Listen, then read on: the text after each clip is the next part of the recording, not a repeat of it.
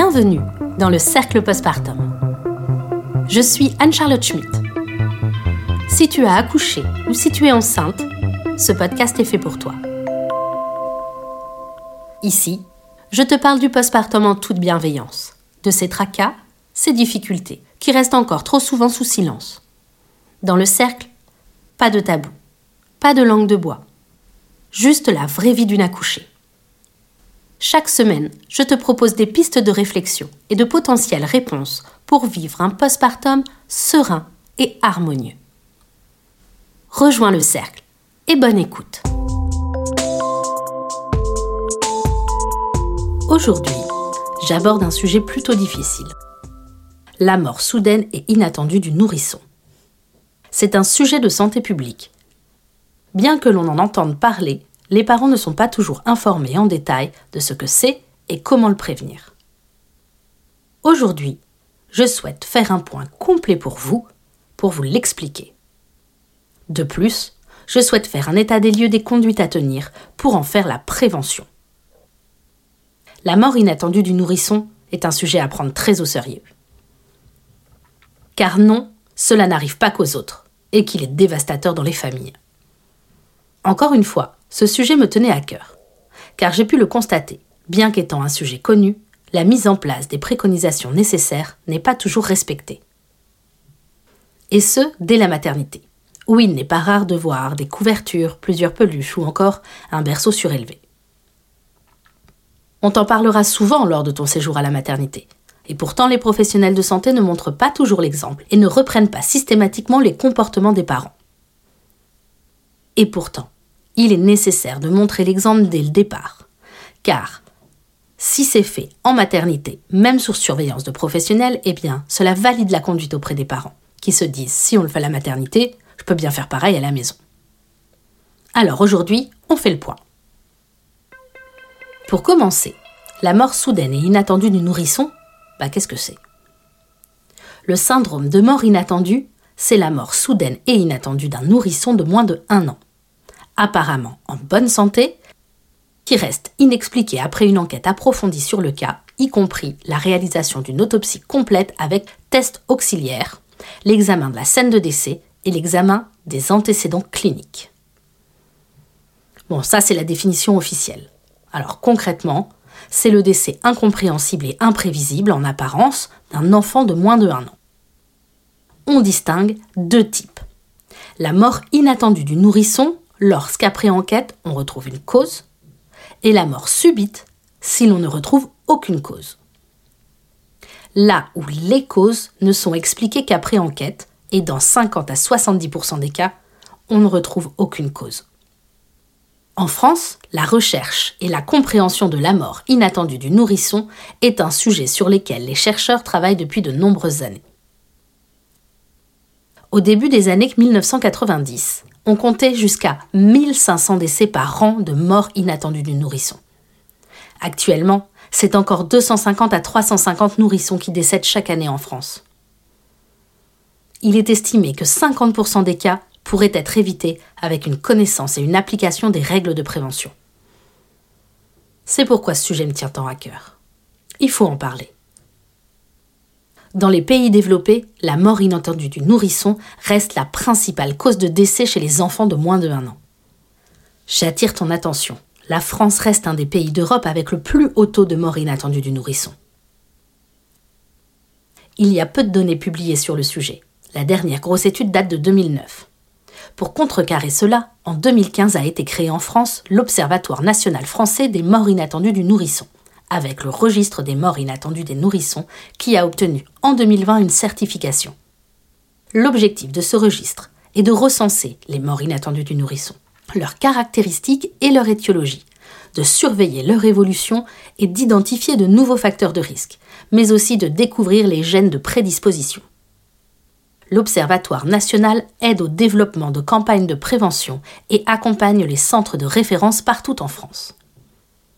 Dans la définition, on explique que la mort inattendue du nourrisson concerne les enfants de moins de 1 an. Actuellement, les chercheurs tendent à prolonger jusqu'à l'âge de 2 ans. À savoir, la majorité des décès de mort inattendue du nourrisson se font avant l'âge de 6 mois, avec un pic autour des 4 mois de vie. Les facteurs de risque de la mort inattendue du nourrisson ne sont pas encore tous identifiés. À l'heure actuelle, la communauté scientifique penche pour une théorie d'un trouble multifactoriel. Mais on peut citer les facteurs liés à la suffocation, c'est-à-dire l'étouffement, et à la surchauffe corporelle quand bébé a trop chaud. Il y a également les facteurs liés à l'environnement, problèmes de literie, tête ou visage couvert, température de la pièce, tabagisme passif. Mais aussi la prématurité, l'exposition maternelle pendant la grossesse au tabac et à l'alcoolisme. Dans les années 90, avec la découverte de la position couchée sur le ventre comme facteur de risque, la mort inattendue du nourrisson a considérablement diminué. Moins 60% les deux premières années. Cependant, je te l'ai dit avant, la mort inattendue reste la première cause de décès chez les nourrissons de moins de 1 an dans les pays développés. Au niveau international, un consensus a été établi afin de fixer trois axes à développer pour améliorer le taux de mort inattendue du nourrisson. D'abord, développer la recherche pour une meilleure compréhension des mécanismes de la mort inattendue du nourrisson. En deuxième, recenser systématiquement les cas pour une collecte et un partage des données en la matière. Et troisièmement, une meilleure communication et information des gestes de prévention auprès des populations concernées. Bon, encore une fois, j'ai commencé par expliquer le sujet et te donner un peu des chiffres. Mais maintenant, je sais que tu as envie de concret. Alors, tu veux savoir comment prévenir la mort inattendue du nourrisson? Eh bien, écoute la suite. Les conseils qui viennent suivent les recommandations nationales et sont mis en place pour contrer les facteurs de risque. La mort inattendue du nourrisson survient pendant le sommeil. Les recommandations concernent donc les conditions du couchage.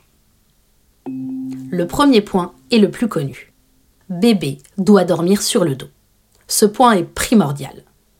Nous l'avons vu avant, mais depuis le changement de position de ventre à la dorsale, le taux de mort inattendu du nourrisson a baissé de manière très significative. J'entends les parents qui me disent il ne s'endort que sur le ventre, il dort plus longtemps sur le ventre. Alors je suis désolée, mais les recommandations c'est sur le dos. Alors, on peut essayer de trouver des alternatives. On observe et surveille bébé pendant qu'il s'endort sur le ventre, puis quand il est dans le sommeil, hop, on le retourne sur le dos, et là on est bon. Mais quoi qu'il arrive, le couchage, c'est sur le dos. Pas sur le ventre, mais c'est aussi pas sur le côté. Sur le côté, le risque est que bébé se mette sur le ventre, parce que c'est une position instable. À partir du moment où bébé sait se retourner seul, alors on le laisse prendre la position qu'il veut. Note bien que pendant les phases d'éveil, bébé peut être mis en position ventrale. En plus, ça aide son développement psychomoteur et ça prévient les risques de tête plate. Mais attention, c'est toujours sous surveillance. Alors, je vais juste insister sur un petit point. Il est vrai que là, je donne des points de vue euh, fixes. Le but n'est pas de culpabiliser, c'est simplement les recommandations. Donc c'est pour ça que je dis il faut et pas euh, il est préférable, il est mieux. Non, ce sont les règles à suivre. Donc, le deuxième point, on couche bébé à plat sur un matelas ferme. Il faut donc veiller à avoir un bon matelas, surtout pas mou, c'est-à-dire que bébé ne dort pas dans un coussin d'allaitement ou sur un matelas préformé. Vous voyez ce coussin très populaire qui regroupe bébé, là, qui a une belle forme Eh bien, c'est non. C'est pas parce que c'est populaire que c'est bien. De même, on choisit de faire dormir bébé dans un lit à barreaux. Le lit parapluie, c'est pour usage occasionnel. Et surtout, on ne rajoute pas un matelas dans le lit parapluie. On n'utilise que le matelas fin. Sinon, il y a un risque que bébé se coince entre le surmatelas rajouté et la paroi souple. Et si bébé a des coliques ou un reflux? Eh bien, c'est pareil. J'attire ton attention. On ne surélève pas le matelas, ou alors sur prescription médicale avec un matelas adapté, c'est-à-dire un matelas avec un soutien pour bébé. Le risque sont que le bébé glisse dans le fond du lit et il risque de s'étouffer. Donc on ne roule pas de serviette sous le matelas, on ne cale pas avec des coussins et on ne surélève pas les pieds du lit avec des livres. C'est non et non. Le troisième point. Bébé dort en turbulette. Pas d'oreiller, pas de couette, pas de drap, pas de couverture. Jusqu'à un an, bébé est trop petit pour dégager sa tête seul. Il y a un risque d'enfouissement. De même, et là attention j'insiste, pas de tour de lit. Bah oui, tant pis pour la déco, pas de tresse ou de boudin là à la mode non plus. Les lits sont faits à barreaux, non pas pour que bébé ne sorte pas, mais pour qu'il puisse respirer s'il se colle au bord. Si vous rajoutez un tour de lit, vous enlevez cette possibilité.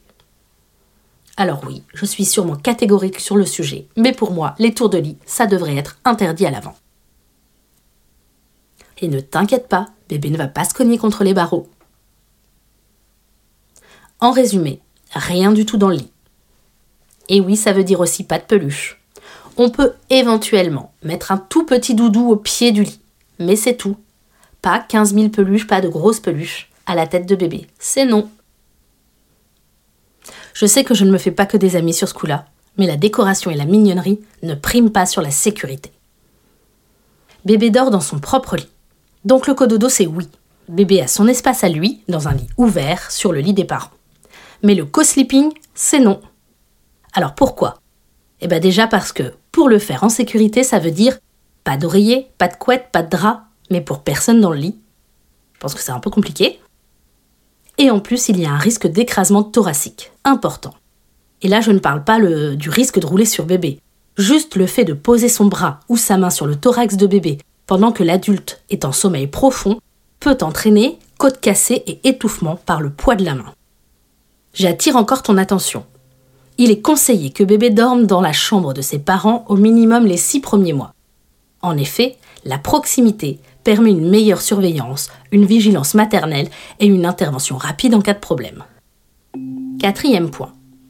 Pas de bavoir, ni de foulard, ni d'attache sucette, ni de collier pour le sommeil. Rien ne pouvant entraîner un étouffement ou un étranglement.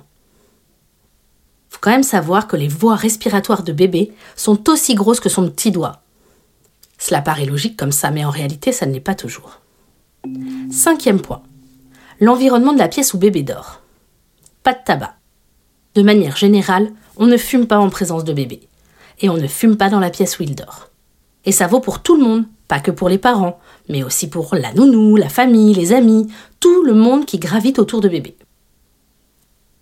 L'exposition in utero et après la naissance au tabac sont des facteurs de risque de mort inattendue du nourrisson importants. On veille à aérer la pièce où bébé dort au moins deux fois 15 minutes par jour. Et on surveille la température de la pièce. On en a parlé dans les facteurs de risque, il y a la surchauffe entre guillemets de bébé. Eh bien, idéalement, la pièce où dort bébé doit être entre 18 et 19 degrés, pas plus. Bébé s'adapte mieux au frais qu'au chaud. Donc on surveille le réglage du chauffage l'hiver et on habille bébé en conséquence l'été. De même, on pense à découvrir bébé quand on est en voiture ou dans des lieux publics, comme des magasins par exemple, partout où il y a du chauffage. Soyez vigilants. On découvre bébé l'été, et surtout sur la poussette. On le protège du soleil, mais on ne pose pas un linge ou un drap sur la poussette. Cela fait un effet de serre et ça augmente de manière très significative la température dans la poussette. Pour bébé, c'est très dangereux. On privilégie donc l'usage de l'ombrelle ou une protection anti-UV qui ne couvre que le dessus de la poussette et laisse l'air circuler. Le dernier point, on est vigilant lorsque bébé est en portage. Que ce soit en porte-bébé ou en écharpe, bébé doit toujours avoir le nez et la bouche dégagés. Et sa tête doit avoir un angle de 45 degrés minimum entre son menton et son thorax. C'est-à-dire qu'on doit pouvoir passer deux doigts sous son menton la tête n'est pas recouverte par le porte-bébé ou par l'écharpe de portage. Bébé n'est pas surhabillé. Pas de manteau ni de gros pull quand on est dans l'écharpe. Le contact entre le porteur et le bébé assure déjà un échange de chaleur. Et si besoin, l'hiver par exemple, on utilise plutôt une veste de portage ou une couverture que l'on place au-dessus du porte-bébé. Surtout, on ne couvre pas la tête. Alors, je sais que tous ces points peuvent paraître angoissants. Mais c'est pas là le but. Le but ici, c'est que tu connaisses les choses à mettre en place quand tu prépares la chambre de ton bébé, et plus tard quand tu couches ton bébé. Je le rappelle, coucher bébé à plat, sur un lit ferme, sans tour de lit, sans peluche, sans oreiller, sans couette, dans une chambre où il n'y a pas de fumée, que l'on aère régulièrement, bébé dans une turbulette, ce sont des points clés pour prévenir la mort inattendue du nourrisson. On peut combattre ce fléau, mais tout le monde doit s'informer et tout le monde doit mettre en pratique les conseils. Ce sont de simples gestes de prévention, mais qui ont un énorme effet de protection. Alors on les écoute, on les comprend, on les met en place. et après nos stress. J'espère que mes conseils sont clairs. Tu retrouveras sur mes comptes des réseaux sociaux des affiches qui illustrent et résument cet épisode. Je m'arrête là pour aujourd'hui. N'hésite pas à mettre en commentaire si tu as des questions. Merci d'avoir écouté cet épisode. J'espère sincèrement t'avoir apporté des réponses, ou du moins que tu as trouvé du réconfort. N'oublie pas, si tu as des difficultés qui persistent, si tu as besoin de plus d'informations, tu peux trouver un professionnel pour t'aider. S'entourer et ne jamais rester seul, c'est le secret du cercle. Si cet épisode t'a plu, n'hésite pas à le partager et à en parler autour de toi. Pour m'aider, tu peux laisser 5 étoiles sur ta plateforme d'écoute. Un commentaire fait également toujours plaisir. Je serai ravie d'échanger avec toi si tu as des questions ou des idées de thèmes à aborder. Tu peux suivre le cercle postpartum sur les réseaux sociaux. Je suis Anne-Charlotte Schmidt. J'ai écrit et réalisé cet épisode. La musique est une composition de Guillaume Coindé. Je milite pour un postpartum préparé, entouré et réalisé.